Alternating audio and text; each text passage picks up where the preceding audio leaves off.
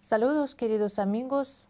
Hoy nosotros vamos a tener una conversación muy interesante uh, porque es un tema que también uh, concierne a cada uno de nosotros y tiene muchos misterios, uh, mu muchas enigmas y hoy vamos a revelar algunos, yo creo. Y hoy conmigo está mi copresentador, Marcelo. Hola Marcelo, ¿cómo estás? Hola Anita, hola a todos, buenas tardes. Sí. Y bueno, nuestro estimado invitado hoy es Jaime Rodríguez, el ufólogo de Ecuador. Yo creo que no necesitamos presentar mucho porque es conocido, si no por todos, por la mayoría, creo, ¿sí? Hola Jaime, muchas gracias por estar hoy con nosotros, por poder hablar contigo hoy. Gracias a ustedes por la invitación. Un abrazo muy cordial para todos esos espíritus inquietos que ahora mismo estén en sintonía de este programa, ¿no? Gracias. Don Jaime, quería comenzar haciéndole una pregunta, tal vez es posible. Sí, empezamos, Marta. Buenas. Eh, quería consultarle, ¿qué le movió? Porque ya es mucho tiempo al que se dedica a la ufología. ¿Qué le movió específicamente eh, de una vida normal, se pudiera decir, a investigar los ovnis, la ufología? ¿Por, por qué dedicarse a eso? Y ya tanto tiempo, ¿no? Bueno, eh, se puede decir que yo llegué al tema de los no identificados y la vida extraterrestre buscando respuestas. Es decir, no es que, bueno, sí tuve también algún avisamiento y experiencia, pero no es que este era el tema para mí, ¿no? Eh, de hecho, empezó a llegar a mis manos información escrita en ciertos libros a la cual yo le hacía el seguimiento porque yo buscaba respuestas, respuestas como el propósito de mi existencia en este planeta, cuál es el entorno cósmico al cual nos pertenecemos, cómo funciona la justicia divina, es decir, todas esas preguntas que tiene un espíritu inquieto, ¿no? Sobre todo recordarle que yo tenía nueve años cuando ya me hacía estas preguntas. Así las cosas, pues empecé a hacerle un seguimiento a los libros que llegaban a mis manos, de la misma forma como varias personas hacen el seguimiento de, una, de un árbol genealógico, por ejemplo, para cuál es el origen de su apellido. Entonces, yo le hacía un seguimiento a los libros para ver cuál es el origen de la información, de dónde viene esa información. Y resulta que cuando llegaba al tronco de esta información, toda, toda la que yo encontraba, venía de un ser superior o de un mensaje del cosmos o de alguien que sufrió una inspiración y la volvió religión o siempre, siempre esos mensajes, ese conocimiento, esa información venía de las estrellas. Todos. El libro originario me llevaba ahí. Entonces, pues, imaginé que si entendía un poco más el entorno cósmico al cual nos pertenecemos, iba a encontrar respuestas. Y es así como inicié esto hace 41 años y para el día de hoy yo considero que creo tener armado casi todo el rompecabezas de la información que necesito para vivir en paz. Gracias, Jaime. Es, um, es importante encontrar la posibilidad, digamos, la fuente de, paz ¿sí? en nuestras vidas, la posibilidad de uh, encontrar estas respuestas ¿sí? para, para después poder vivir así uh, en paz en uh, la Ah, armonía con sí mismo y con nuestro universo, ¿sí? Uh, como si es posible, digamos, ¿sí? De alguna manera.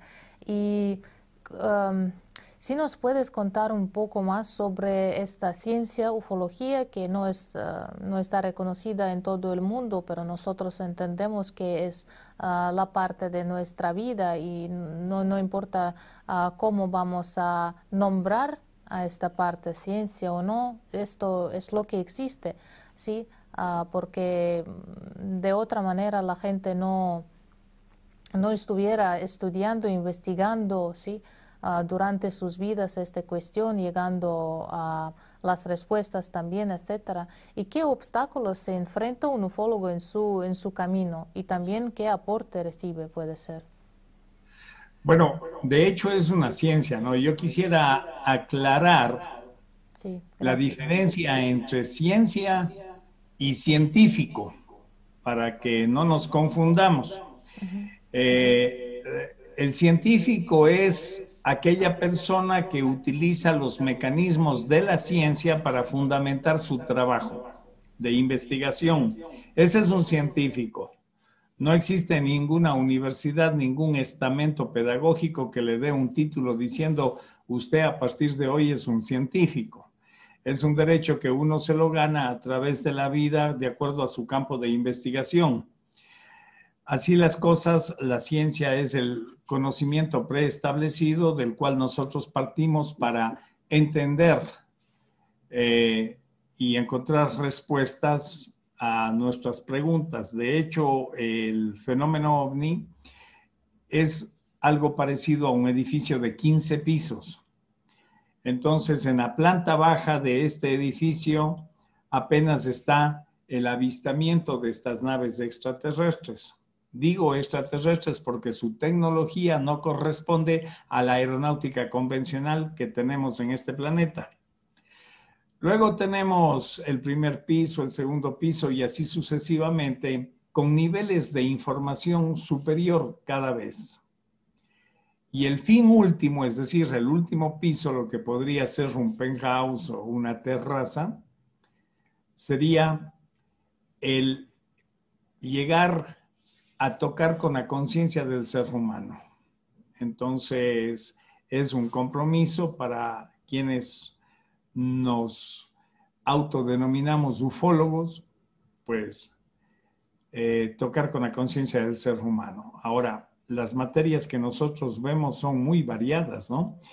De hecho, cuando estudiamos ufología existen cinco niveles y en cada nivel existen tres pisos de información. Estos niveles se los estudia en aproximadamente seis meses y llegar a ser ufólogo nos toma tres años y medio, ¿no?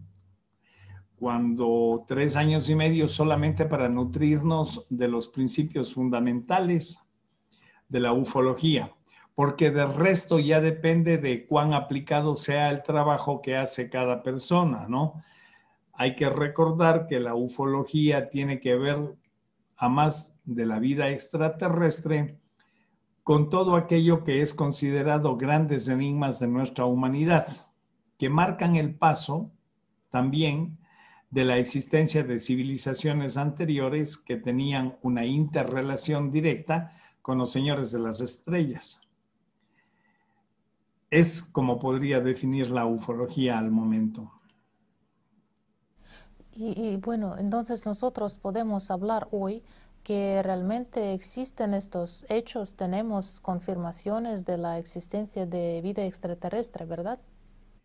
Bueno, nosotros tenemos un ítem al que le denominamos evidencia, pero debo aceptar que no necesariamente lo que para mí es evidencia debe ser para las demás personas podría verse como que yo estoy un poco prejuiciado porque como estoy muy del lado de la hipótesis de vida extraterrestre, pues estaría marcando argumentos que no necesariamente se pueden considerar de evidencia. Sin embargo, yo quisiera hacer referencia al más sencillo que tenemos ahora, que es la historia mismo de la humanidad. Cuando nosotros empezamos a revisar la historia de la humanidad, encontramos razas cuyo origen, y repito la palabra origen, tiene una descripción en algún libro, tiene una historia de ese origen. Y en ese libro existen muchos acápites haciendo referencia a los señores de las estrellas, con cualquier nombre, llámele con cualquier nombre, y que bueno, pues en el pasado remoto han sido deificados, deificados. En el caso que a nosotros nos llega directamente en esta parte de América Latina, es la invasión que sufrimos de los europeos hace más de 500 años, exactamente en 1492, quienes vinieron aquí a matar, a violar, a robar y a hacer todo lo que les dio la gana, ¿verdad? Y utilizaron como pretexto la religión, que no es nada más que la historia del pueblo judío a la que la hicieron sagrada. Entonces, cuando yo empecé a revisar esa historia, me di cuenta de que el pueblo de Israel apenas tiene 7.000 años de existencia. Esto dicho por los teólogos de centro. Entonces yo me cuestionaba, bueno, si estos tienen 7.000 años de existencia, ¿qué hacemos con los chinos que tienen casi 80.000 en su historia? Los egipcios tienen otro tanto. Los hindúes tienen 150.000 años. La raza sumeria es más antigua aún. Entonces empecé a revisar y logré encontrar tratados sobre el origen de las razas. Y logré este, establecer estadísticamente que en este planeta se han asentado 1.732 razas originarias, originarias. Cuando digo originarias es una raza donde viene una deidad, llámese por ejemplo Odín en los países nórdicos, llámese Cuculcán en los mayas, llámese Viracocha en los incas, llámese Isis y Osiris en Egipto, llame cualquier nombre, si quiere le llamamos en la India Brahma, Vishnu, Shiva, Ganesh, Rama, siempre estos fueron deificados y tienen miles de años de antigüedad. Entonces ahí escribí un tratado que se llama Israel, otra creación de los extraterrestres, porque se me hacía muy difícil entender cómo un Dios, creador de este universo, hace las barbaridades que hizo este ser llamado Jehová o Yahvé con el pueblo de Israel. Entonces fue el primer dilema que tuve y bueno, me di cuenta que no era un Dios, sino era un, ser extraterrestre, pues que venía aquí a, hibridar, por decirlo de alguna forma, y a generar una raza que es la que conocemos ahora, el pueblo judío. Desde ahí, pues, empecé a interesarme por el concepto de Dios. Y entonces la imagen de Dios en mi mente se agrandó, se agrandó muchísimo. Y ahora eh, hay una gran diferencia del Dios que yo conozco frente al Dios que los mercaderes de la fe pues se han encargado de divulgar a través de las diferentes religiones. Entonces, ahí hay un choque cultural. Pero ese choque cultural tiene que ver con la herencia de acuerdo al punto geográfico en el que hemos nacido.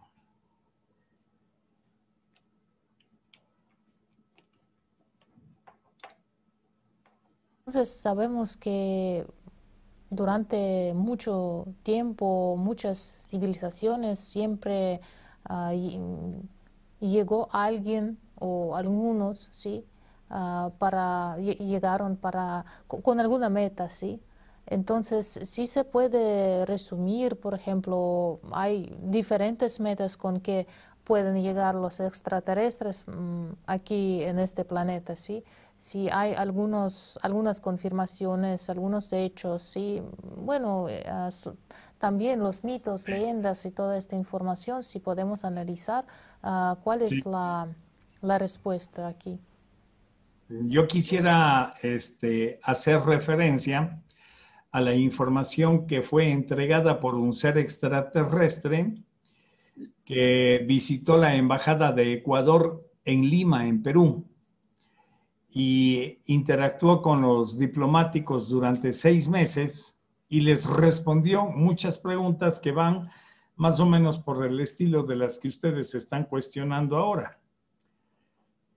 Entonces, este ser extraterrestre les ha explicado a los diplomáticos que el cosmos funciona como una especie de escuelita, colegio y universidad, algo así. En una escuela lo que nosotros encontramos son las aulas, los lugares donde estudian los alumnos.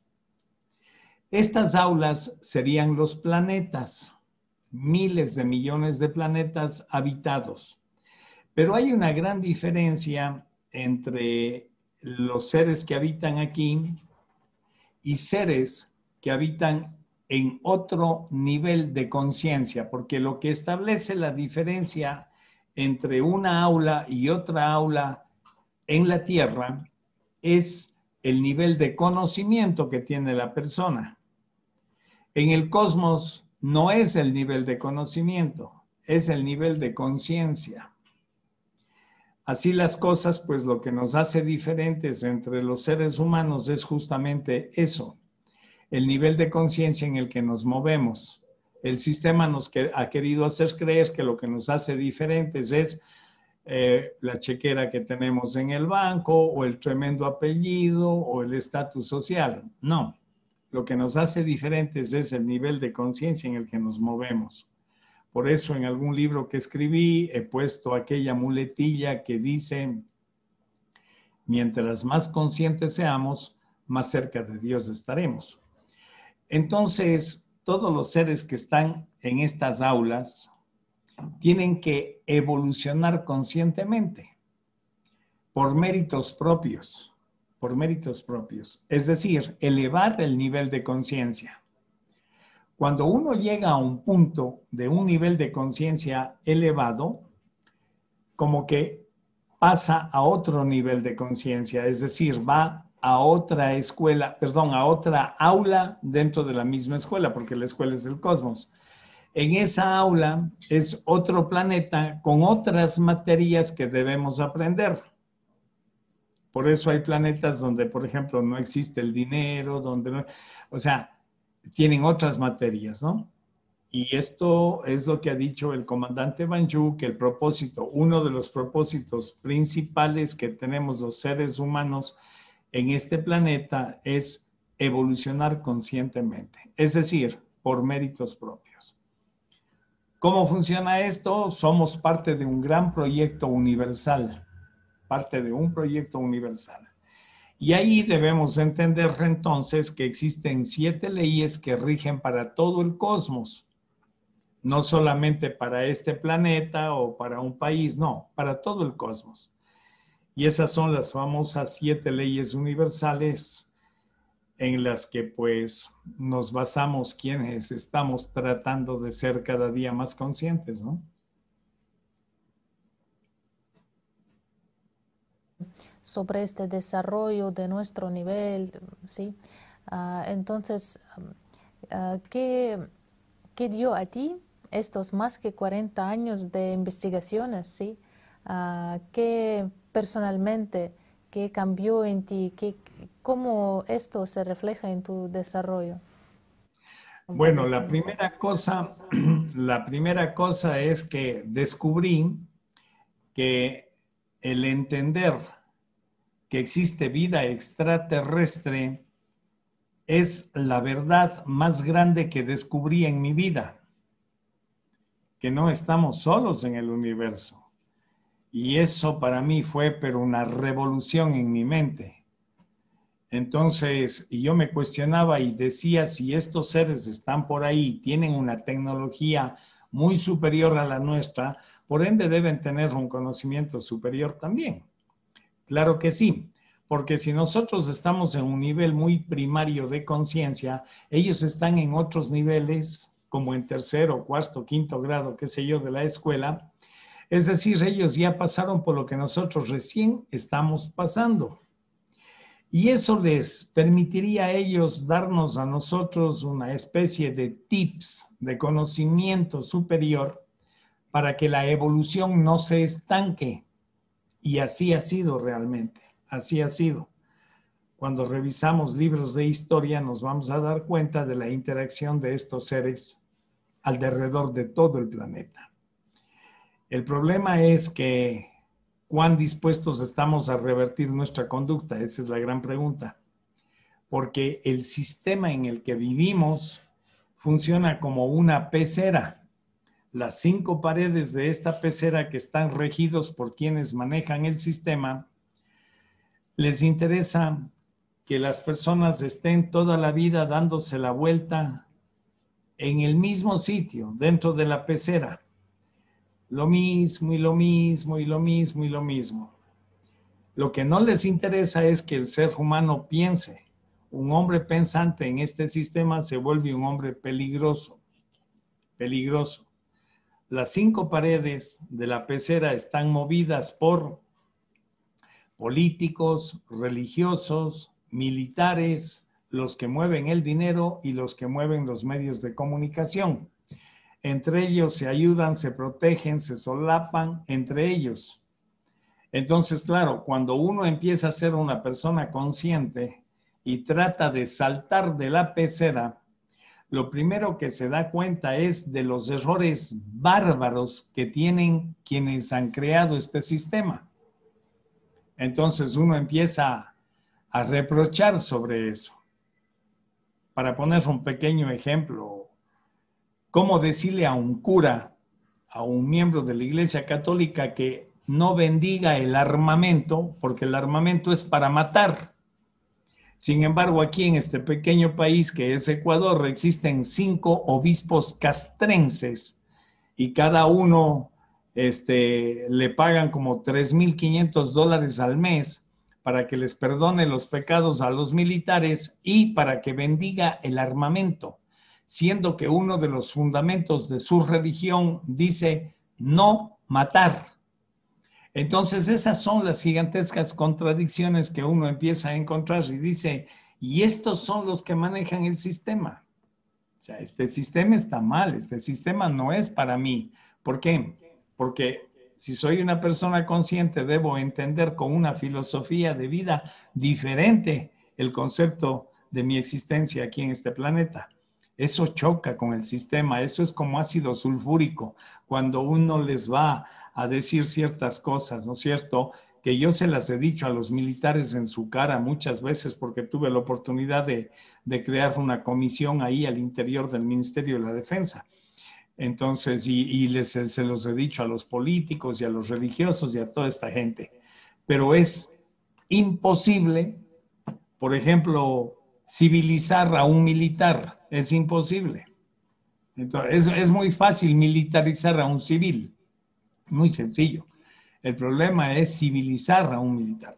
Y bueno, en el camino uno va encontrando las razones y el porqué de todo esto, ¿no? La gente que maneja el sistema basa su, su trabajo solamente en dos cimientos, que son el ego y la codicia. Y si usted ha marcado las pautas de su vida en función de esos dos argumentos, ahí no hay nada bueno que rescatar, absolutamente nada bueno que rescatar. Entonces, en este proceso, uno lo que empieza a hacer es a cambiar eh, la imagen de los términos, a revertir los términos, ¿no? Entonces, uno empieza a entender la vida de una forma diferente. Acabamos de pasar el 14 de febrero y la gente cree que amor es chocolates y rosas y moteles llenos. Eso es el, 14 de febrero, eso es amor, eso no es amor. El amor tiene otro sentido. Entonces, le pongo ese ejemplo para graficar lo que estoy diciendo. Uno tiene que revertir los conceptos de lo que le ha enseñado el sistema. El sistema le pone una valla comercial ahí grande que dice haz feliz a mamá, regálale esta nevera. O sea, el sistema trata de decirle a usted que la felicidad está en las cosas materiales. Eso no es así. Todo eso algún día estará en la basura.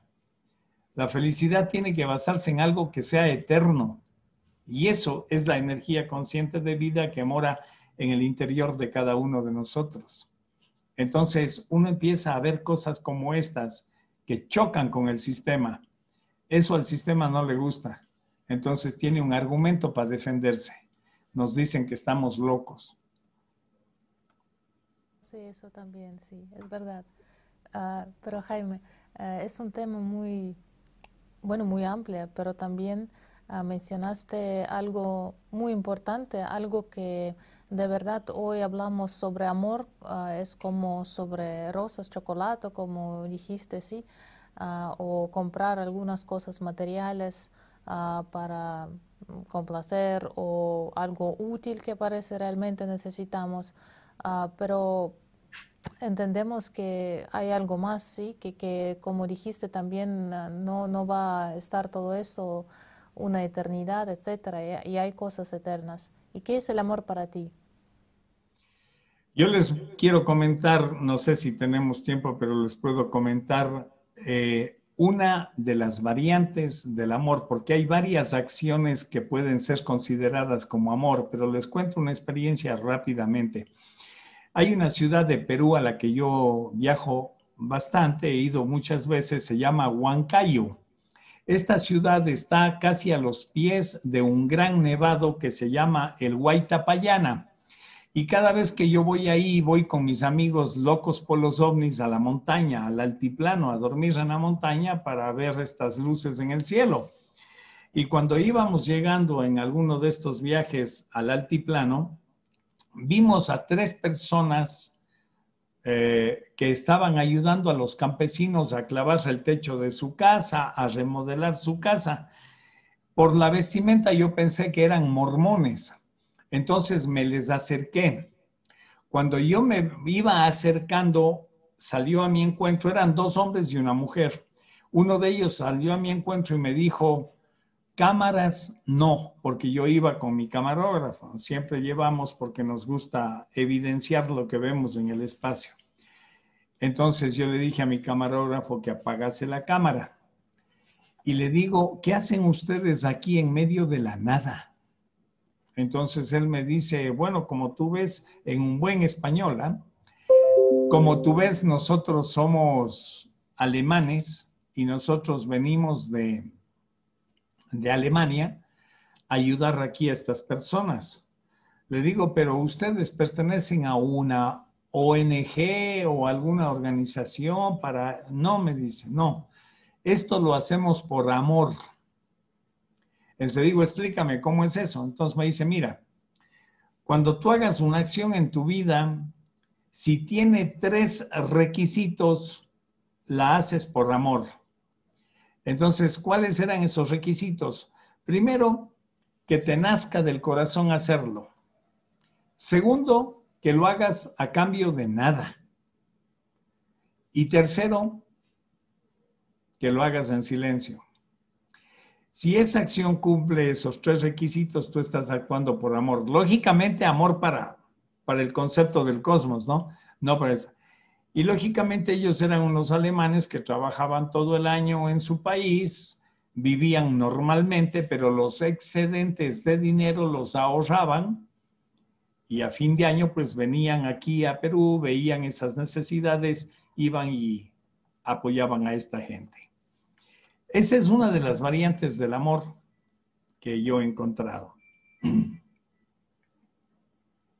a los demás, sí, sin esperar nada.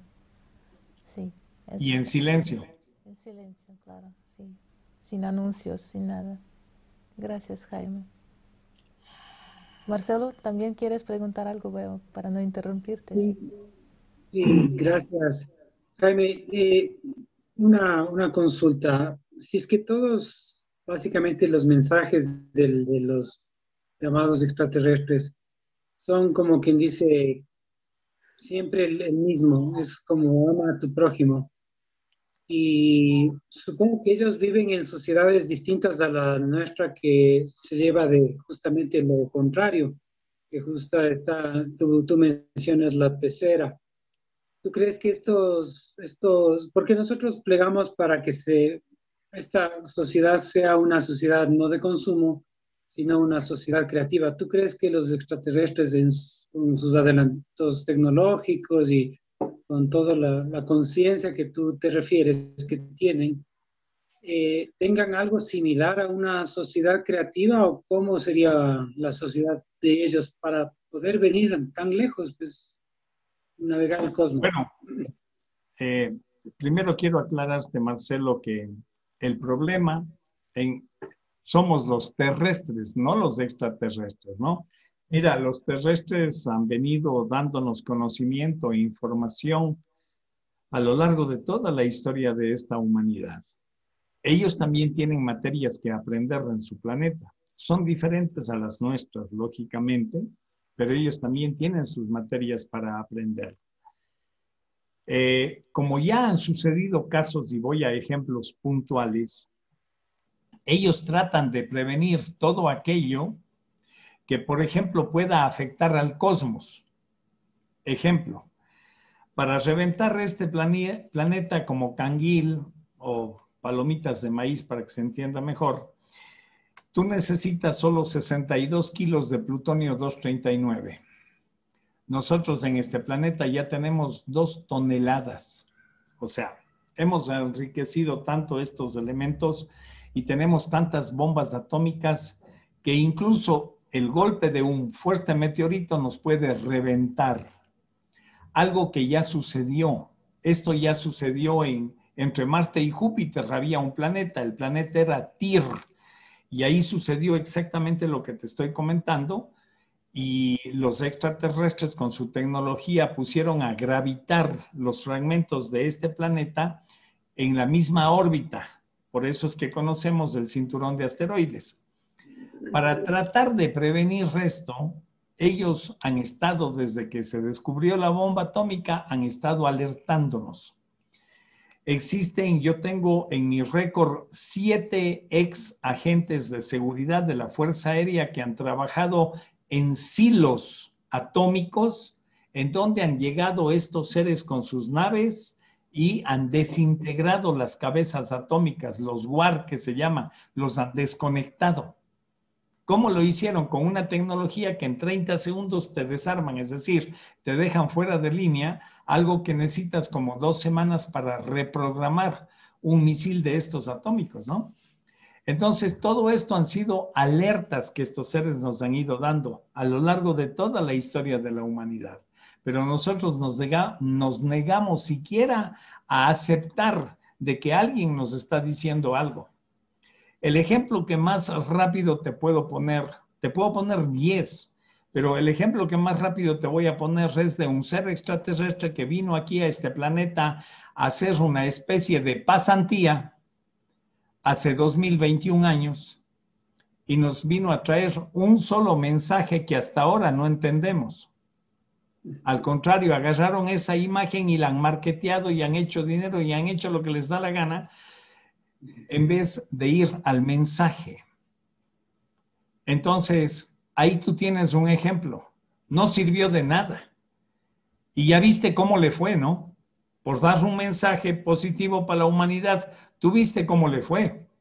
Ahora por ahí los mercaderes de la fe andan diciendo que va a regresar, que ya viene. Ojalá tome sus previsiones ahora porque con la tecnología que tenemos le van a matar más rápido ahora. Ese es el planeta en el que vivimos. Sí, y es por eso que entendemos que hay que cambiar algo, ¿no? Porque ni hay que respetar la vida humana y, bueno, cualquier vida, ¿no? También. Y es que e, es, interesante lo que mencionas, Jaime, porque ah, antes también lo que dijiste sobre lo que está pasando aquí, yo creo que sí, tenemos en cuenta lo que, lo que vemos, en que vivimos, sí.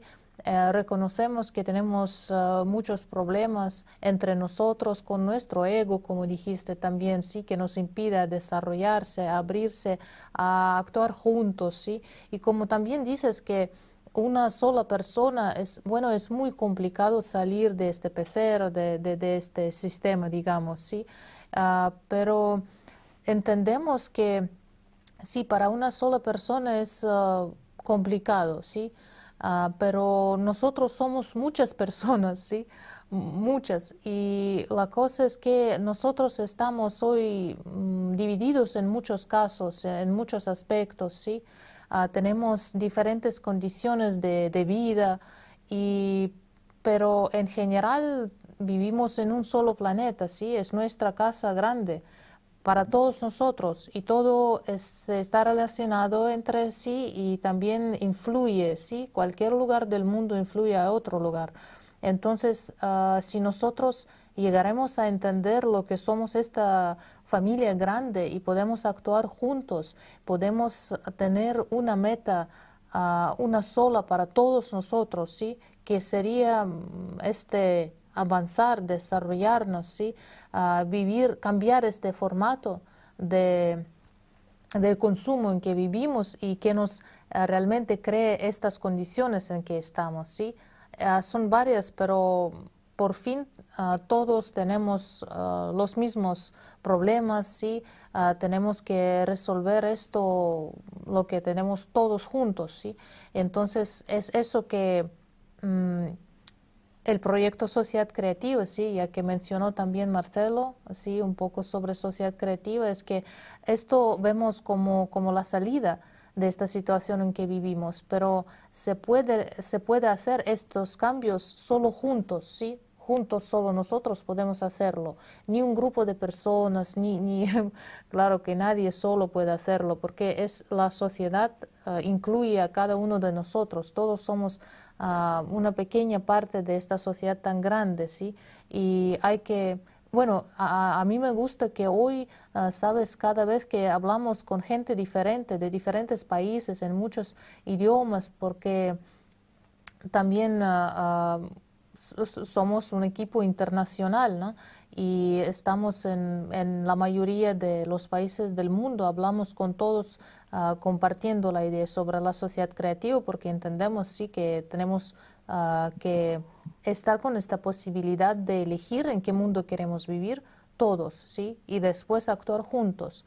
Y ya estamos actuando más personas cada día uh, y bueno, yo, yo, a mí me gusta lo que con estas personas con que estamos hablando cada día, uh, ellas más y más hablan sobre estas cosas importantes como amor, como este desarrollo, ¿sí? como la unión entre nosotros. Ya es algo que creo que todas personas pueden sentir esta necesidad de cambios. Sentimos que estamos en este callejón de donde tenemos que encontrar la salida y realmente hoy tenemos esta salida. Sí, ah, llamamos la sociedad creativa. Eso es lo que surgió no por... Ah, no es que inventó alguien o algún grupo también, sí, eso es lo que nosotros tenemos ah, analizando muchos años de muchos años de entrevistas, encuestas sociales, conferencias, etcétera, hablando con las personas mismas. Y eso es lo que pertenece, esta idea pertenece a todos nosotros. Y todos nosotros en cualquier momento, sí, podemos empezar a participar en esto, compartiendo esta idea entre nosotros, sí, ah, porque sin saber cómo puedes construir algo, sí, que, ya está construyendo, cómo puedes unirse. Entonces, mm, es, es también... Ah, muy importante hablar entre todos nosotros, sí, compartir esta, esta idea este, mm, este, sobre este cambio. Y también ah, te quise preguntar en qué sociedad quieres vivir tú, cómo la ves a esta sociedad creativa, qué nos falta hoy, uh, qué, tenemos, qué, qué, merecemos como seres humanos ¿sí? para vivir así dignamente, solo por ser nacidos en este planeta. Claro, Así es, Anita, pues es una pregunta muy interesante y yo me la he cuestionado en muchas ocasiones y yo tengo mi respuesta que se las voy a explicar ahora mismo. ¿Cuál es el fundamento de mi respuesta? Dentro de esas siete leyes universales que yo mencioné hace un momento, existe una ley que se llama de correspondencia.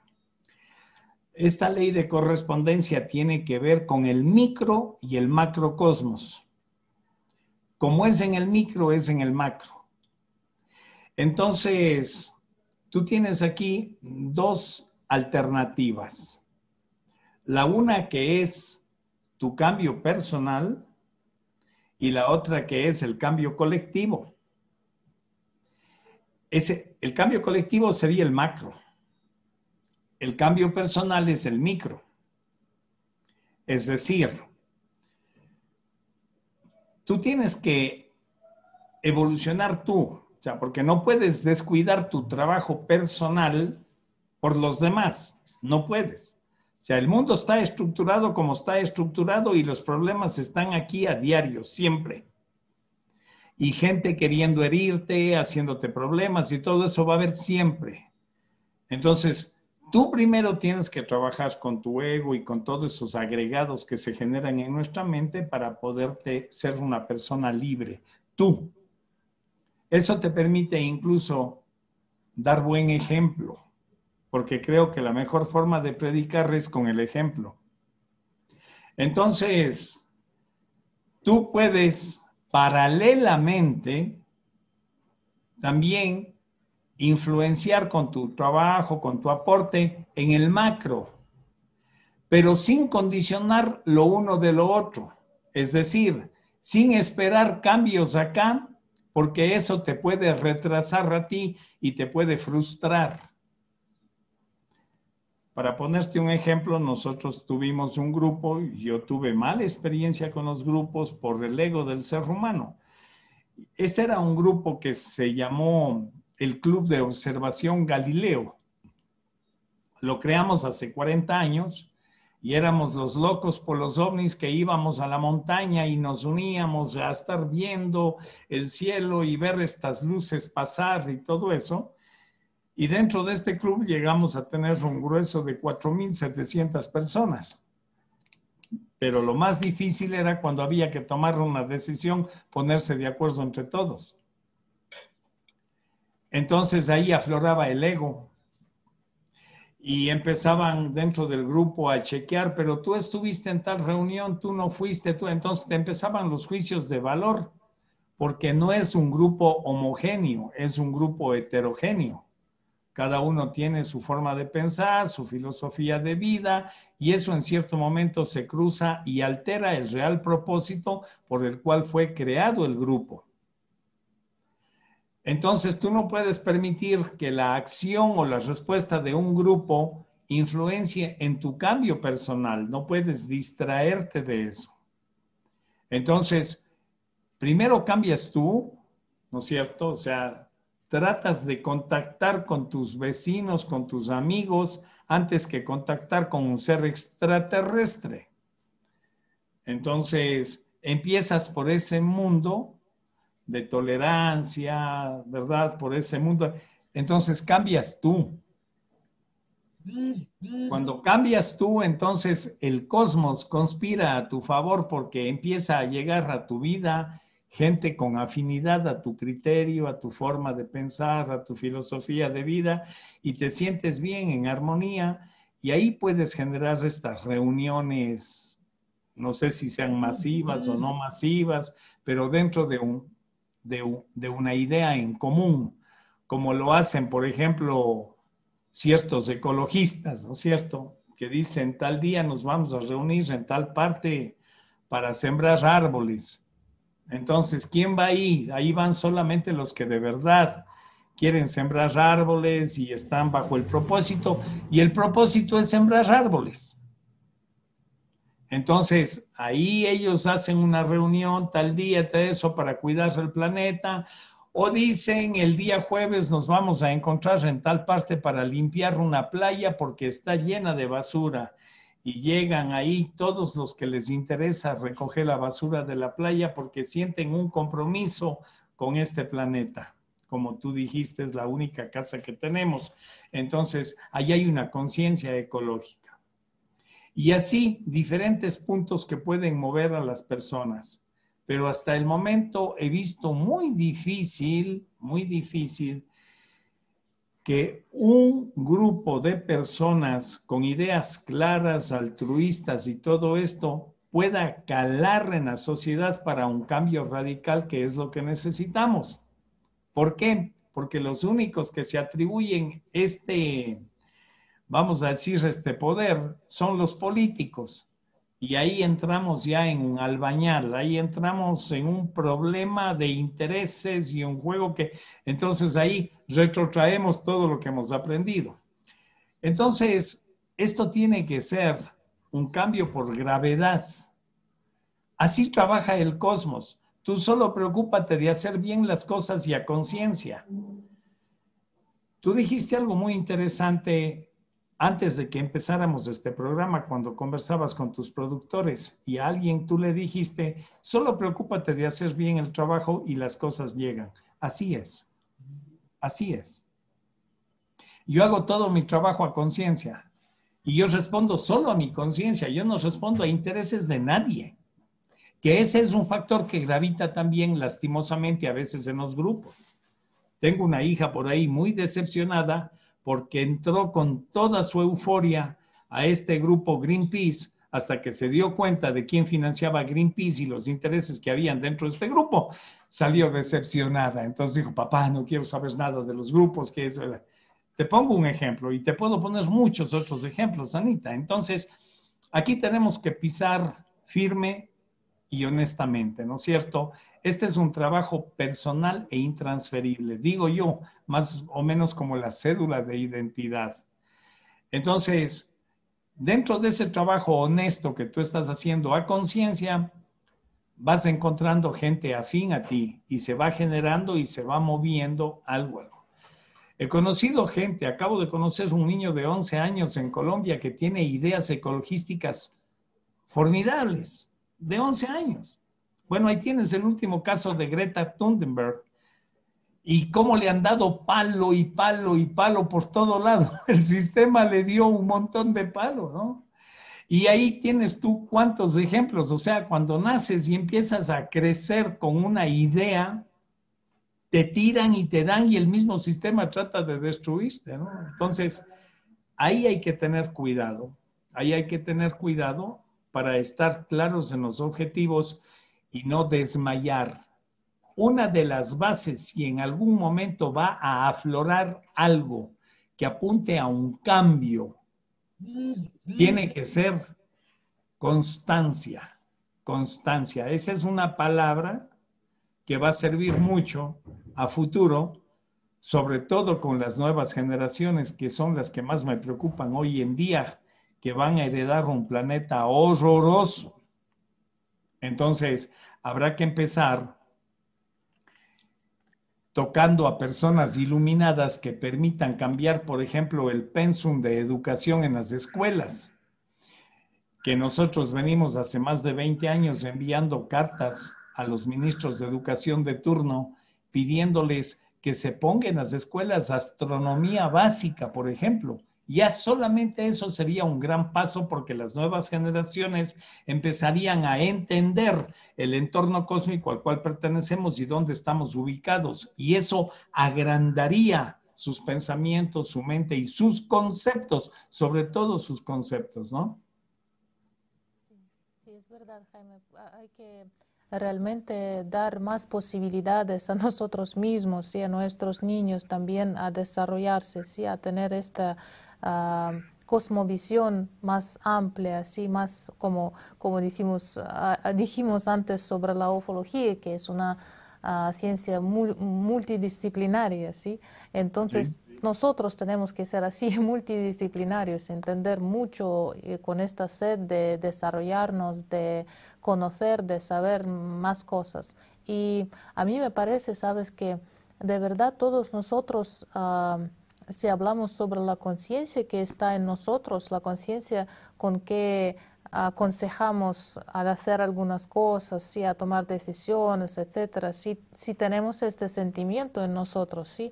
Ah, si ya estamos con esto y podemos escucharla, entonces nosotros somos uno en este aspecto, digamos, ¿sí? Y realmente nuestra meta sí se puede, puede ser uh, una meta para todos común, sí, para vivir bien, en, el sentido, en el mejor sentido de esta palabra, sí. Uh, y cuando, porque también si estamos sinceros con nosotros mismos, sabemos que uh, yo me siento bien cuando todo está bien, en mi alrededor también, cuando otras personas también se sienten bien, ¿sí? Entonces, así se logra esta armonía. Yo no puedo estar solo yo, si yo sola estoy bien y a los demás no, es algo, algo incorrecto que pasa, ¿sí? Entonces, mm, yo creo que más personas, más y más, cada día hoy entienden esto y intentan hacer algo y como dices, intentan a comenzar a trabajar en sí mismo, a empezar con sí mismo, pero también ah, pienso que es necesario no olvidar de los demás, ¿sí? Y cuando alcances algo, cuando vienes algo, compartir con otros, ¿sí? Es como que hacer tu contribución en esta sociedad, hacer algo, no solo estar así solito ah, trabajando en sí y desarrollándose y nada, sino que eh, somos esta especie que vive en la sociedad, ¿sí? Somos una comunidad muy grande de personas, entonces hay que aprender a vivir juntos y vivir en este paz, ¿sí? Que logramos en el interior y después entregamos al exterior también. Y un poco volviendo al tema de ufología, Ah, bueno, ya que me gusta el tema que estamos hablando, pero también ah, prometimos a nuestros televidentes que vamos a tocar el tema sobre apexianos, ¿sí? O llamados grises. Entonces, ¿qué podemos decir sobre ellos? ¿Qué, conocemos hoy? Ah, ¿Cuáles son? ¿Quiénes son? Sí, porque es un tema que interesa a muchas personas y Sabemos que hay diferentes especies, como mencionaste, muchas razas aquí, entonces entendemos que muchas razas más allá están, ¿sí? Y pueden ser diferentes, con diferentes metas, etcétera. ¿Qué nos puedes contar, por favor, sobre los apexianos? Bueno, contarles puedo muchas historias, ¿no? Pero yo quisiera basarme en documentos reales porque eso es lo que sustenta el trabajo de cualquier investigación.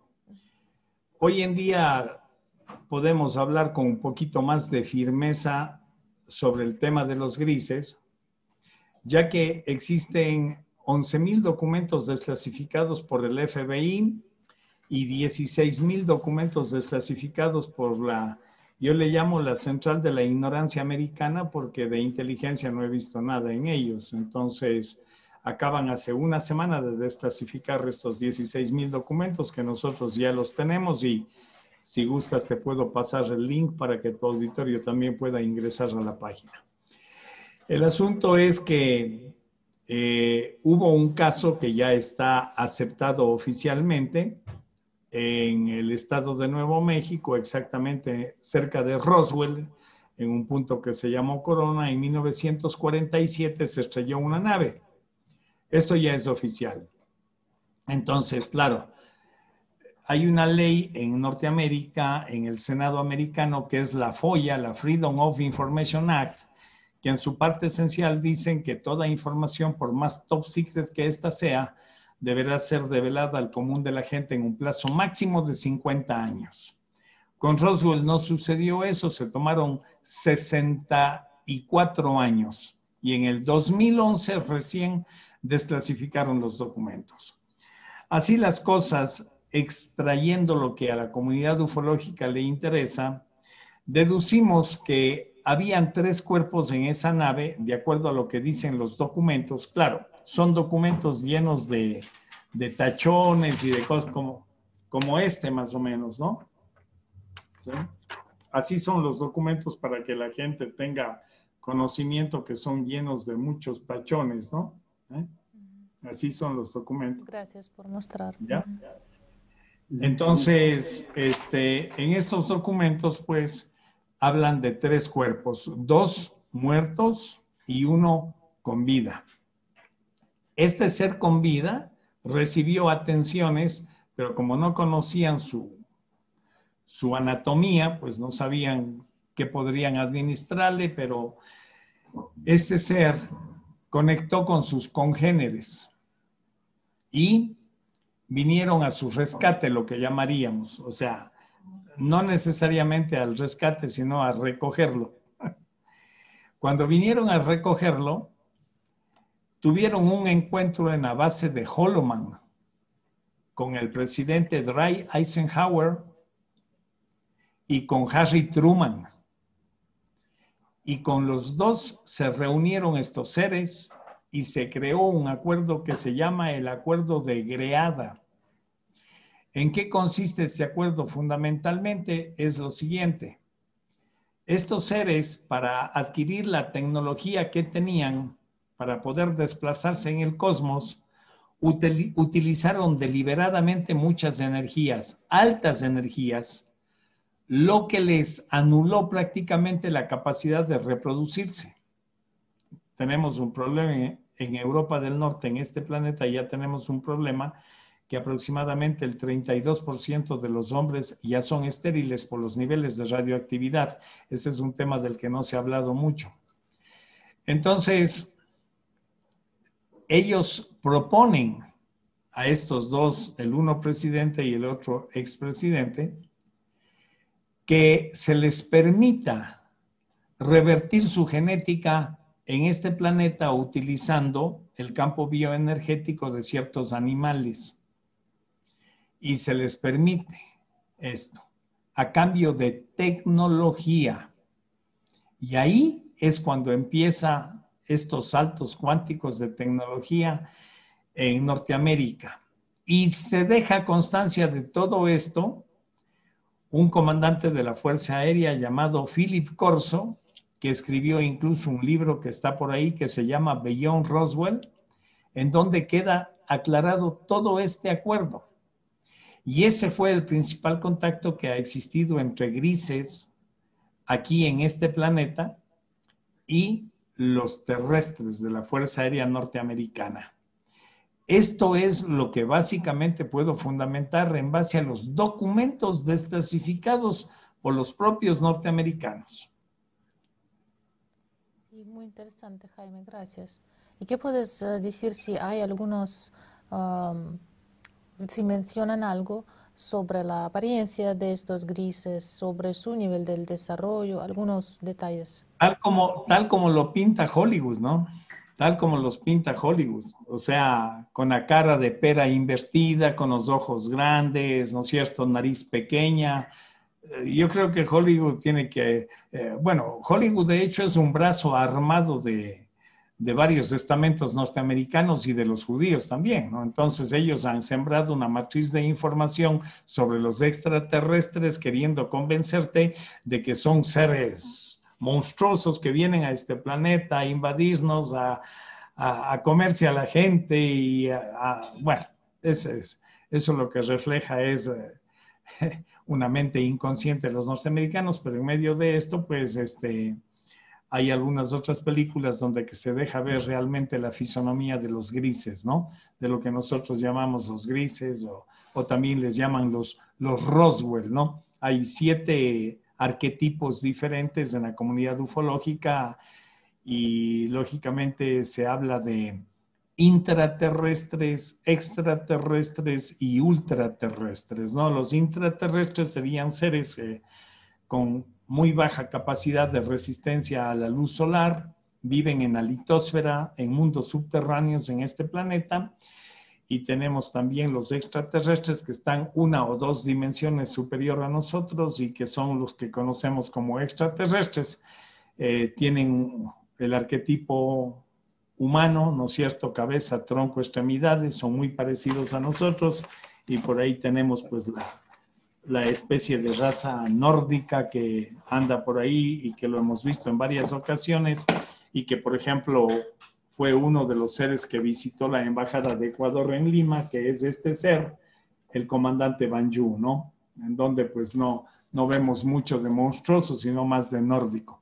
Y luego tenemos los ultraterrestres, que serían seres que en su proceso de evolución ya no son corpóreos, sino son etéreos y tienen la capacidad de materializarse y desmaterializarse, que son conocidos en varios grupos como seres de luz. Esa más o menos es la clasificación que tiene la comunidad ufológica al momento de estos seres. Sí, gracias, Jaime.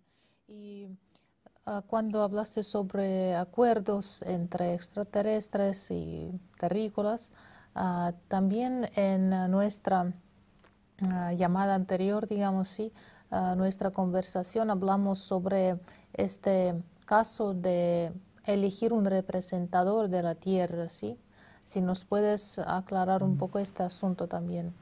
Bueno, em, uno de los cuestionamientos que siempre se hace la comunidad ufológica internacional es en caso de existir un encuentro masivo de estos seres con esta humanidad, que no lo va a haber, desde ya yo eso lo doy por sentado, e, ese es como una especie de hombre de, de conclusión a la que uno llega luego de darle vuelta a este tema 41 años, pero no lo va a haber porque ahí hay muchísimas explicaciones, ¿no? Aquí son diferentes razas que se han sembrado, aquí hay un código diferente, un código genético muy diferente, eh, aquí hay una dicotomía en los conceptos, en las ideas, o sea, sería un, problema realmente eh, social y, planetario. Así es que eso, eso no se va a dar, pero eh, como existe una organización que es la ONU, pues ellos han tratado de manejar esto de alguna manera, pensando en caso de que estos seres desciendan aquí, ¿quién nos representaría? Ese sería el dilema. ¿Quién nos representaría? ¿No? Cuando este planeta ahora mismo está dividido entre gente de izquierda, gente de derecha, gente con un concepto, gente con... O sea, ¿quién nos representaría, verdad? Bueno, este, aquí en la comunidad ufológica nosotros conocemos de personajes que podríamos sugerir quién nos representaría, sugerir por el equilibrio físico, psíquico, emocional y sobre todo por los frutos que ha generado en este planeta. Nosotros podríamos sugerir un nombre. Para los que les gusta investigar, por ejemplo, yo sugeriría a Eckhart Tolle, yo sugeriría es una persona que ha contribuido muchísimo en el planeta, pues hombre, a esclarecer la conducta del ser humano y que ha dado ejemplo. Y de hecho, bueno, pues hay una historia larga sobre este ser.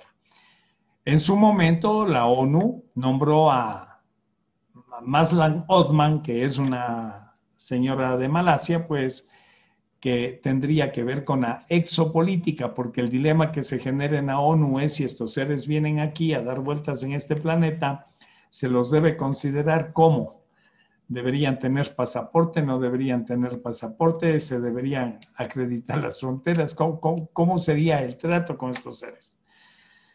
Pues hay una lógica diferente por parte de ellos y intenciones muy diferentes a la que los políticos creen también, ¿no? De hecho, no están detrás del show.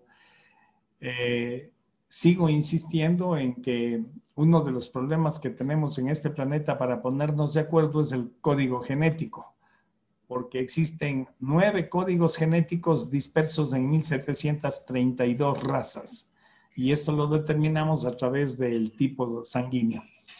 Entonces, ahí había un problema. Si ustedes observan los libros que hablan del origen de culturas y civilizaciones, siempre cuando generan la raza, lo primero que le dicen a la raza originaria es, no se mezclen. Y le hacen esa advertencia porque saben el problema que se va a ocasionar luego, luego con el código genético.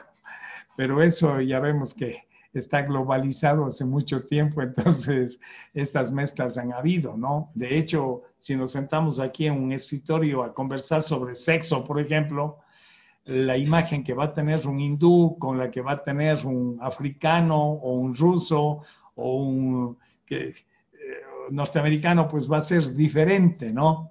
Para el hindú el sexo será solamente comunicación energética o cualquier cosa. Para él, o sea, cada uno va a tener una, óptica diferente de la misma realidad.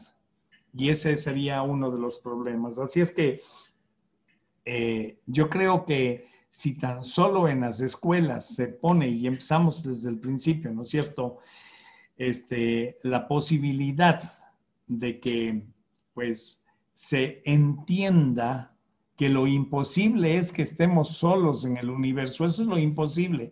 Tenemos demasiados elementos. Yo hablé de las razas, pero tenemos algo que cae aquí todos los días y son los fragmentos de meteoritos. Todos esos fragmentos traen los cuatro elementos condicionantes de la vida. Son carbono, nitrógeno, hidrógeno y oxígeno. Algunos traen hasta fósforo.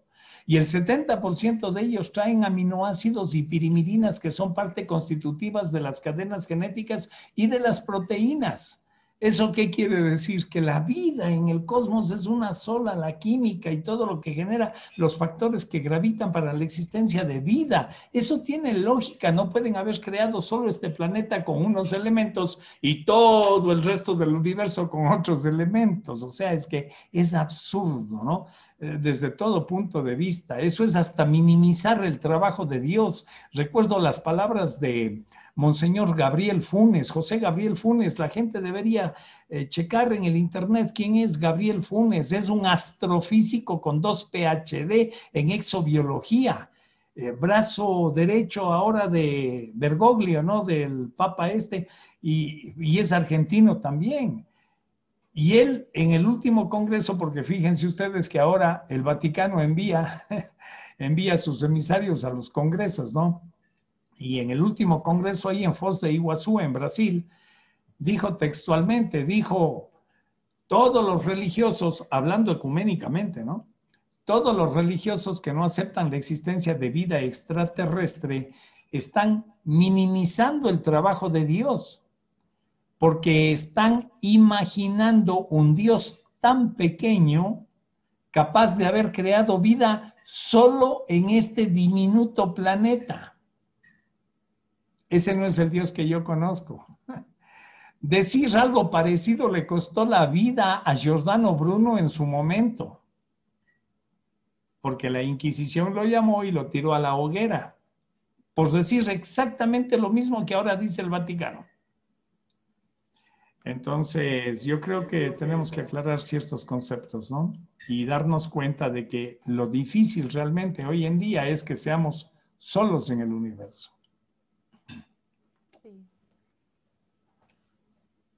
Marcelo, ¿quisiste decir algo? Ay, no te escuchamos. Espera, espera. Ajá. Ah, perdón. Sí, yo comentaba lo de Jaime que es ilógico minimizar la, creación, así es. Y, y, es justamente por lo que tenían miedo, han tenido miedo históricamente las religiones de aceptar de que existe la creación en otros planetas, porque eh, según el libro sagrado o, como lo toman, es que Dios solo creó al hombre aquí, en la tierra, es su imagen y su semejanza, y el resto es cualquier cosa, y, no, y justamente ese ha sido un argumento para desunirnos, ¿no? Para que si alguien viene de, de afuera a decir algo, pues ya es, no sé, un demonio o lo que sea. Entonces, Sí. es todo lo contrario. Pero también sería hijo de Dios, ¿no es cierto? si viniera de afuera. del Dios que yo conozco, lógicamente, ¿no? Exacto. Eh, bueno, sabemos que Vaticano puede decir cosas diferentes, interesantes, ¿sí? Hay que ah, como que también saber de qué, de qué habla, ¿sí? Para saber qué pasa en este mundo, qué planes tienen eh, existen en este mundo. Entonces e, e, es interesante que, ah, que podemos escuchar también de estos grupos de personas, ¿sí? Y porque también, como dijiste antes, que ah, vivimos aquí con, con, políticos, con militares, con medios de comunicación, con Vaticano, perdón, con todas estas instituciones, ¿sí? Ah, es que también podemos hablar que son grupos de personas y las mismas personas que, que todos nosotros somos, ¿no? Y entonces, cuando pensamos que ellos ah, solo pueden ah, hacer tomar decisiones, ¿sí? crear ah, reglas y leyes para nuestras vidas, ¿no? Es cuando nosotros llegamos a este punto de, de de pasar nuestra responsabilidad a otras manos, ¿sí? Y después esperar qué va a pasar, y después culpar o evaluar el trabajo de estas personas, etcétera.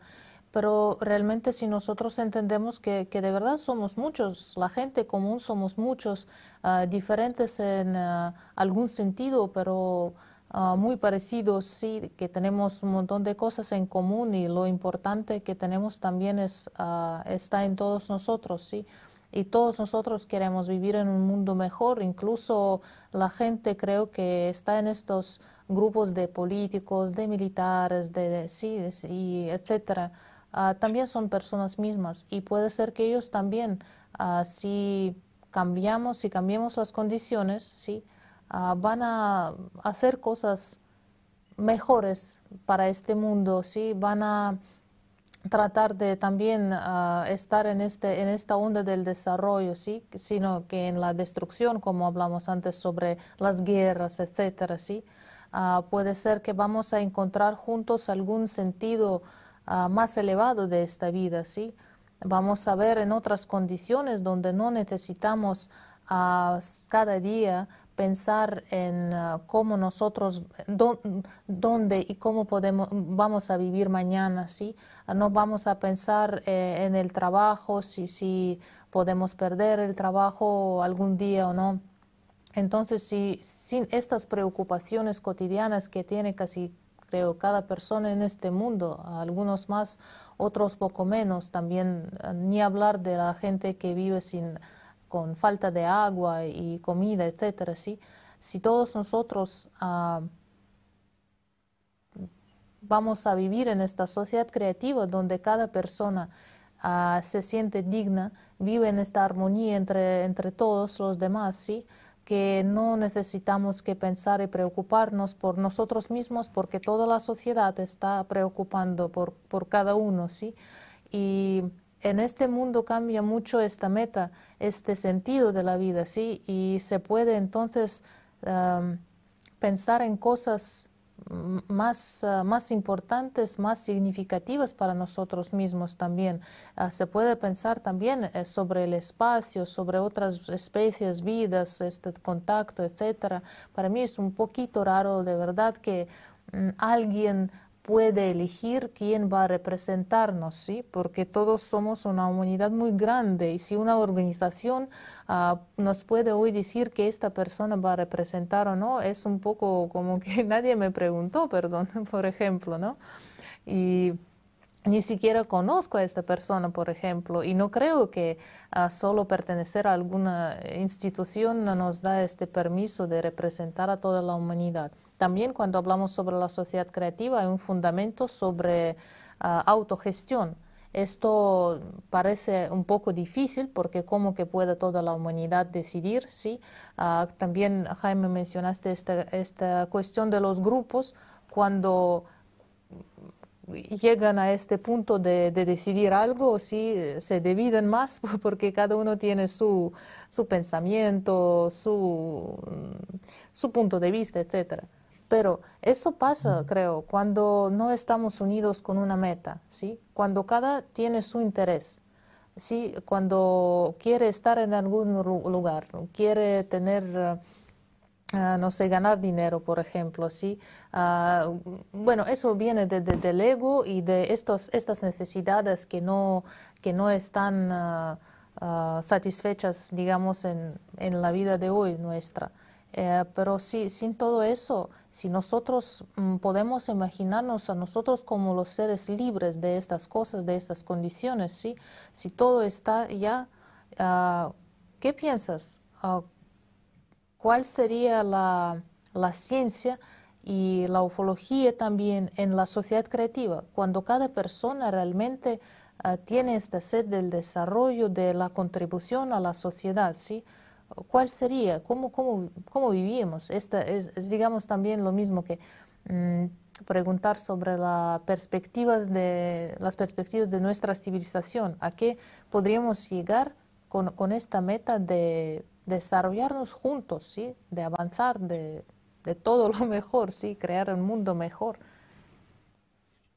Lo que tú hablas, Anita, es la óptica ideal. O sea, estás hablando de el concepto cuasi perfecto de una ciudad, digo, de una sociedad marchando en una especie de un sistema supracomunista pero no con política.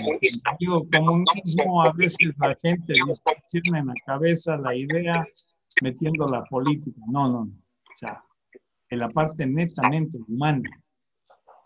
Eh, yo soy partidario de este gran ser extraterrestre que decía en su momento, por sus frutos los conoceréis. Entonces yo eh, he visto, sí, pequeñas, muy pequeñas organizaciones que trabajan bajo la premisa y bajo los conceptos que tú acabas de exponer y que lastimosamente sufren acechanzas internas o externas y en el camino terminan destruyéndose. Es lo que yo he visto. O sea, yo tengo que hablar y comentarte y decirte sobre lo que me ha tocado vivir, sobre lo que he visto y sobre lo que es mi experiencia. Pero yo creo que con las materias que tenemos aquí en este planeta, tenemos una gran labor a realizar nosotros. Y si queremos poner el foco, yo pondría y sigo insistiendo en las nuevas generaciones. Porque aquí, si tú quieres llegar a tener un, un grueso dentro de un concepto altruista, tienes que empezar a formar las nuevas generaciones. Tienes que calar con conceptos ecológicos, si no, algún momento, algún momento, no por conciencia, sino ya por necesidad, van a empezar a asomar en este planeta los gobiernos ecológicos totalitaristas. Vamos a llegar a eso porque el planeta está llegando ya a un punto de no retorno, ¿no? O sea, estamos destruyendo tanto y haciendo tanta tontería en este planeta que vamos a llegar a ese punto. Entonces, eh, los gobiernos como medida de auxilio van a tener que reaccionar y vamos a tener gobiernos ecológicos totalitaristas, o sea, donde que pues talar un árbol te metan a la cárcel 10 años, algo así más o menos. O vamos a tener que llegar a eso. Si desperdicias el agua lavando un auto o lavando un mueble, lo que sea, te manden un año a la cárcel, algo de eso tiene que, o sea, pero no por conciencia, ¿comprendes? Sino por presión, como dicen por ahí, ya cuando la sangre llega al pueblo, ya estamos en problemas. Eh, digo, viendo cómo marcha la, la humanidad, es lo que pienso a lo que vamos a llegar. Entonces, a la final a lo mejor vamos a llegar a lo mismo por un o u otro mecanismo, ¿no? El ideal sería por conciencia, o sea, hay gente que cambia por temor y que te caen y ¿verdad? hay otros que cambian por razonamiento, así como hay niños que ya ahora mismo nacen sobreentendiendo que no estamos solos en el universo, ¿no? O sea, hay otros que les cuesta todavía, bueno, son las nuevas generaciones. Yo considero que hacer un grupo de unión es bueno, o sea, está bien, es bueno. Lo que yo sugiero es, tan solo sugiero, que se analice la posibilidad de que ese grupo no retrase tu trabajo personal. Eso es lo que yo sugiero. Cuando se retrasa tu trabajo personal? Cuando condicionas, ¿no es cierto?, tu estabilidad emocional en los resultados. Ahí estás en problemas. Tú debes hacer las cosas, poner tu aporte y actuar sin esperar respuesta. Eso a lo mejor va en contra de alguna lógica, no importa, pero es lo que yo entiendo como algo en donde ya la vida trabaja, el cosmos trabaja. Entonces, si a mí, si yo veo que algo está mal y yo puedo poner mi aporte, lo pongo. Pero yo no pongo mi aporte esperando que ahí exista un cambio. No, sería lo ideal. Pero si trabajo a conciencia, yo pongo mi aporte, hago lo que yo puedo hacer de acuerdo a lo que me dicta mi conciencia, pero no condiciono emocional. ¿Cuántas personas yo conozco frustradas prácticamente porque ingresaron con todos los hierros tras una idea y se entregaron con alma, vida y corazón, y luego sufrieron una gran decepción por X razones. Entonces, yo no puedo condicionar mi estabilidad psíquica, emocional y todo ese asunto a un grupo. Yo puedo aportar a un grupo, puedo aportar, perfecto, ideal. Y a mí llámenme para hacer una minga, para ir acá, para eh, lo que sea. Estoy totalmente de acuerdo, pero no puedo descuidar mi trabajo personal, porque cuando se termine los días de mi vida aquí, nadie me va a preguntar por ningún grupo. me van a preguntar por Jaime Rodríguez. Digo, de acuerdo a como yo entiendo la vida, ¿no? sí, sí, yo, yo, estoy de acuerdo contigo que, que, nadie puede negar su trabajo personal en sí mismo, ¿sí? Que, que realmente la responsabilidad por nuestra vida está en nuestras manos, ¿sí? Y este, esta pregunta, cuando llegamos, a, digamos, al final de la vida, ¿sí? ¿Qué hiciste? Esto es lo que nosotros vamos a responder, digamos. Entonces, y no culpar a nadie que, que me impidió. Y realmente nosotros como el movimiento internacional social Alatra, ¿sí? tenemos esta experiencia porque somos todos, todos somos voluntarios y lo que estamos haciendo, hacemos en nuestro tiempo libre de trabajo, de nuestros deberes, etcétera, ¿sí? Entonces somos la cantidad de personas muy grande eh, eh, en, todo el mundo, ¿sí? Y no, somos unidos con esta meta global, digamos, ¿sí? De hacer los cambios y hacer los cambios para nosotros mismos, con esta responsabilidad, con esta honestidad y para todos nosotros y, claro que para, para las generaciones que vienen, ¿sí? porque entendemos que también es nuestra responsabilidad qué mundo vamos a dejar a nuestros niños, nietos, etcétera, ¿sí? Y vemos que con nuestra experiencia que es posible cuando una persona está así, honesta con sí misma y tiene esta meta y siempre acuerda sobre esta meta, ¿sí? Tiene esto como claro, a dónde quiero llegar, ¿sí? Si yo, por ejemplo, tengo mi imagen de la sociedad creativa, a qué quiero llegar, y veo a muchas personas que también la tienen, entonces nosotros podemos actuar juntos y actuar así, sin esperar, como dices, ¿sí? No esperamos nada ni a nadie que nos va a hacer esto, ayudar o algo, ¿sí? Entendemos que somos todos las mismas personas, ¿sí? y cada persona que siente esta necesidad y posibilidad de cambiar a sí misma, a la sociedad, a lo mejor puede hacerlo. Y entonces nosotros ya tenemos esta experiencia, sabemos que es posible no culpar a nadie, ¿sí? no obligar a nadie a hacer algo. Con nuestra voluntad, digamos, nosotros podemos hacer cosas buenas juntos. Esto nos inspira mucho y esto nos da mm, la libertad también Sí, yo soy libre en esto, yo quiero hacer esto, yo voy a hacerlo. Y, nada, y yo, yo tengo aquí muchas personas que están conmigo haciendo estas cosas, ¿sí?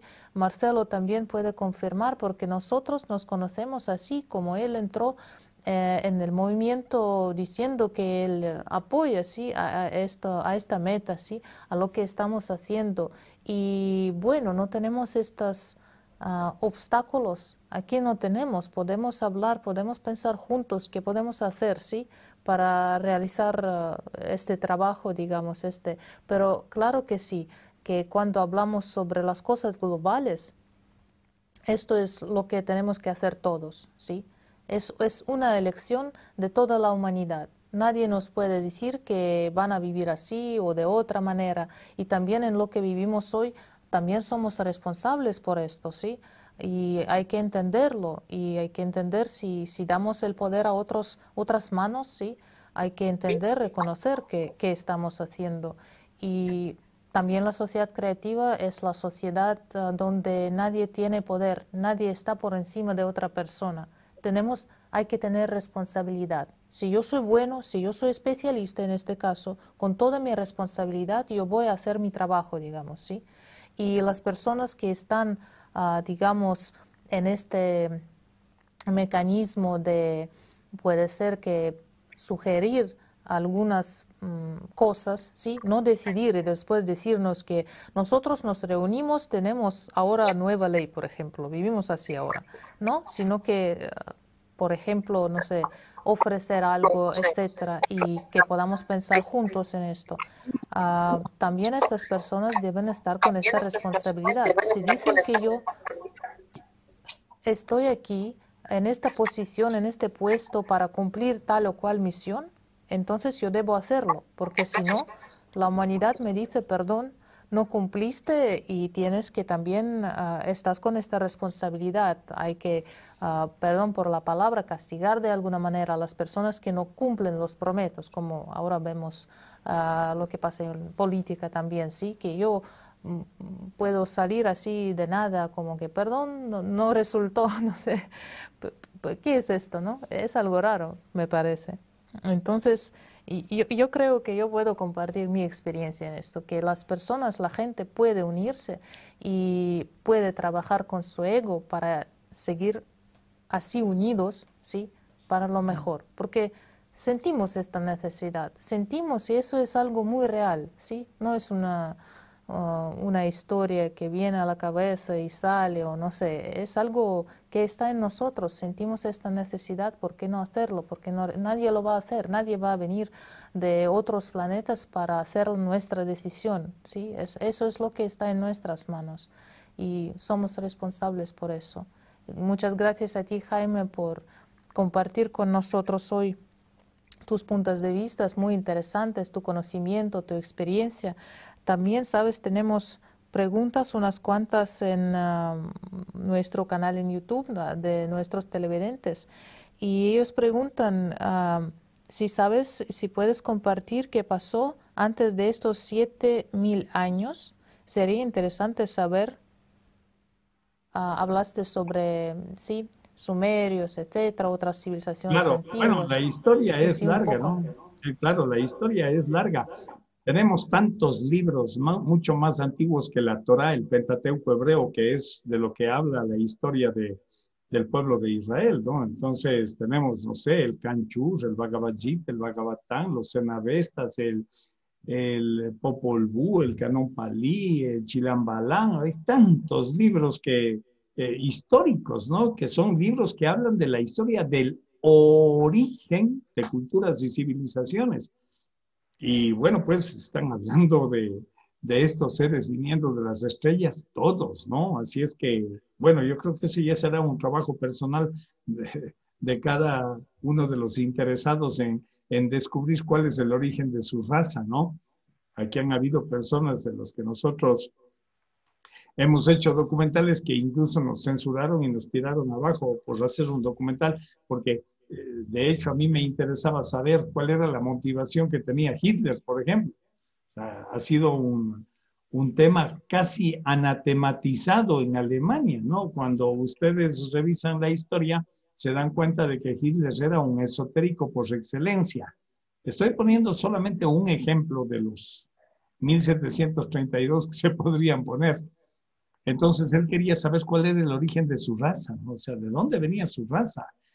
Y él creó tres órdenes secretas como la Tule, la Abril y la Sol Negro. Y al interior de cada una de estas órdenes él tenía mujeres mediums, ¿no? Que eran mujeres antenas que se comunicaban con estos seres. Eh, como María Odrich, como Shigran, etc. Entonces, eh, eh, él logra conectar a través de estas mediums con unos seres llamados los Varians, que vienen de un planeta, un gran planeta llamado Aldebarán. Y empieza una intercomunicación y lógicamente en eso una de las preguntas es saber cómo es que, ellos se transportan en estas pistas de discontinuidad en el tiempo y el espacio para llegar desde Aldebarán hasta aquí, a este planeta, y, sembrar la vida aquí. ¿Cuál hay una historia larguísima, ¿no? Incluso le terminan dando la fórmula para construir una nave extraterrestre que pueda tener autonomía de 100.000 pies y, inicialmente y luego desplazarse al espacio.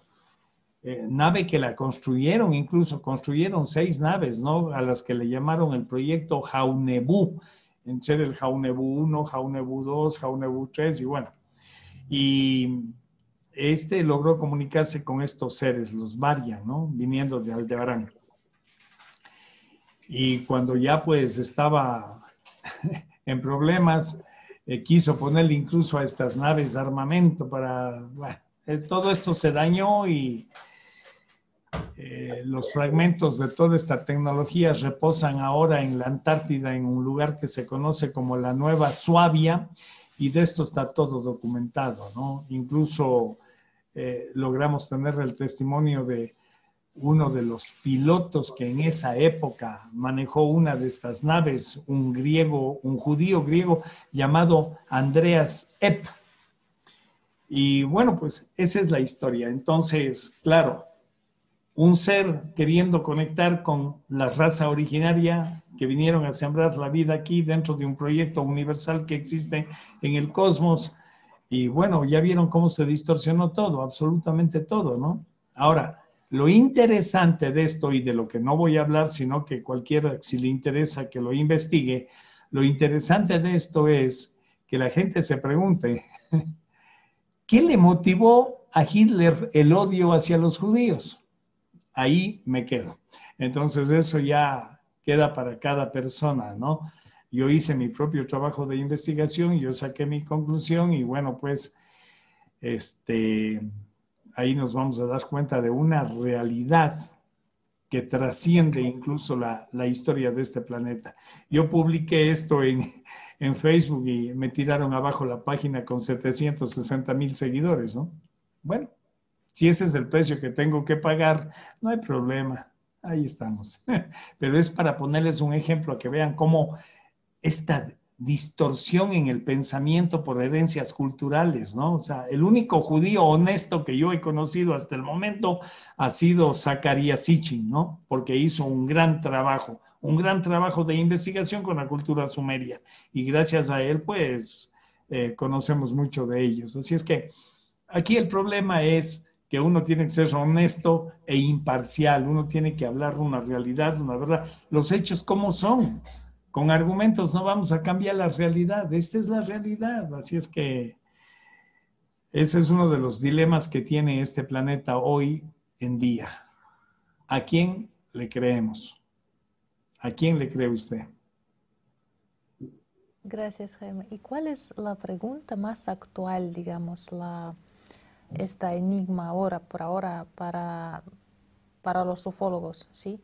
¿Qué, qué, qué es ahora más importante, digamos, para todos a descubrir, a, a buscar la respuesta o algo así? La ufología está dividida en dos grandes segmentos, los místicos y los racionalistas. Yo trato de equilibrar los dos. Los místicos tratan de conectar toda la evolución del pensamiento en este planeta a través de seres superiores a los que les llaman hermanos mayores. Entonces, de ahí viene una gran derivación de los contactados, etcétera, y todos ellos manejan un mensaje mesiánico. Los racionalistas, pues, este, tratan de encontrarle sentido de acuerdo a nuestra lógica y a nuestra capacidad de discernir al mismo propósito de nuestra existencia en este planeta. En mi caso he tratado de equilibrar los dos puntos, ¿no es cierto?, sin menospreciar ninguno de los argumentos. Y he sacado mis propias conclusiones, conclusiones que han generado mi verdad, que no es una verdad absoluta, solo es mi verdad. Este, yo le aseguro, Anita, que usted dentro de 10 años a lo mejor ya no piensa como está pensando hoy día. Eso es lo que yo he podido ver en muchas personas. Ah, si usted ahora mismo se lee un libro que se leyó hace 10 años, mire la interpretación que tiene de ese libro. Es muy diferente a la que tenía 10 años atrás. El libro no cambió, cambió usted, su, mente evoluciona, su pensamiento. Decir que usted va a seguir pensando dentro de 10 años como piensa ahora sería como congelar su, su mente. No, eso no es. Dentro de 10 años usted va a pensar mucho más mejor incluso de lo que piensa hoy en día. Me gustaría que dentro de 10 años nos volviésemos a ver. Gracias, Jaime. Eh, de verdad, yo creo que nosotros también con Marcelo y con todos nuestros televidentes, con todos, nos gustaría también, pero creo que lo haremos un poco, bueno, lo, haremos más veces durante estos 10 años, ¿no? Pero después también. Muchas gracias a ti. Yo quiero solo también decir unas cuantas palabras sobre el proyecto que se llama Calidoscopio de Hechos, ¿sí? que estamos ah, ah, realizando en la plataforma del movimiento Alatra y a donde también invitamos a todos los científicos, especialistas, investigadores ¿sí? a unirse, a compartir su experiencia, su conocimiento, a investigar juntos, porque también entendemos que esta esencia de investigador está en cada persona, ¿sí? Y nosotros uh, inspiramos mucho los unos a los otros en este camino de investigación.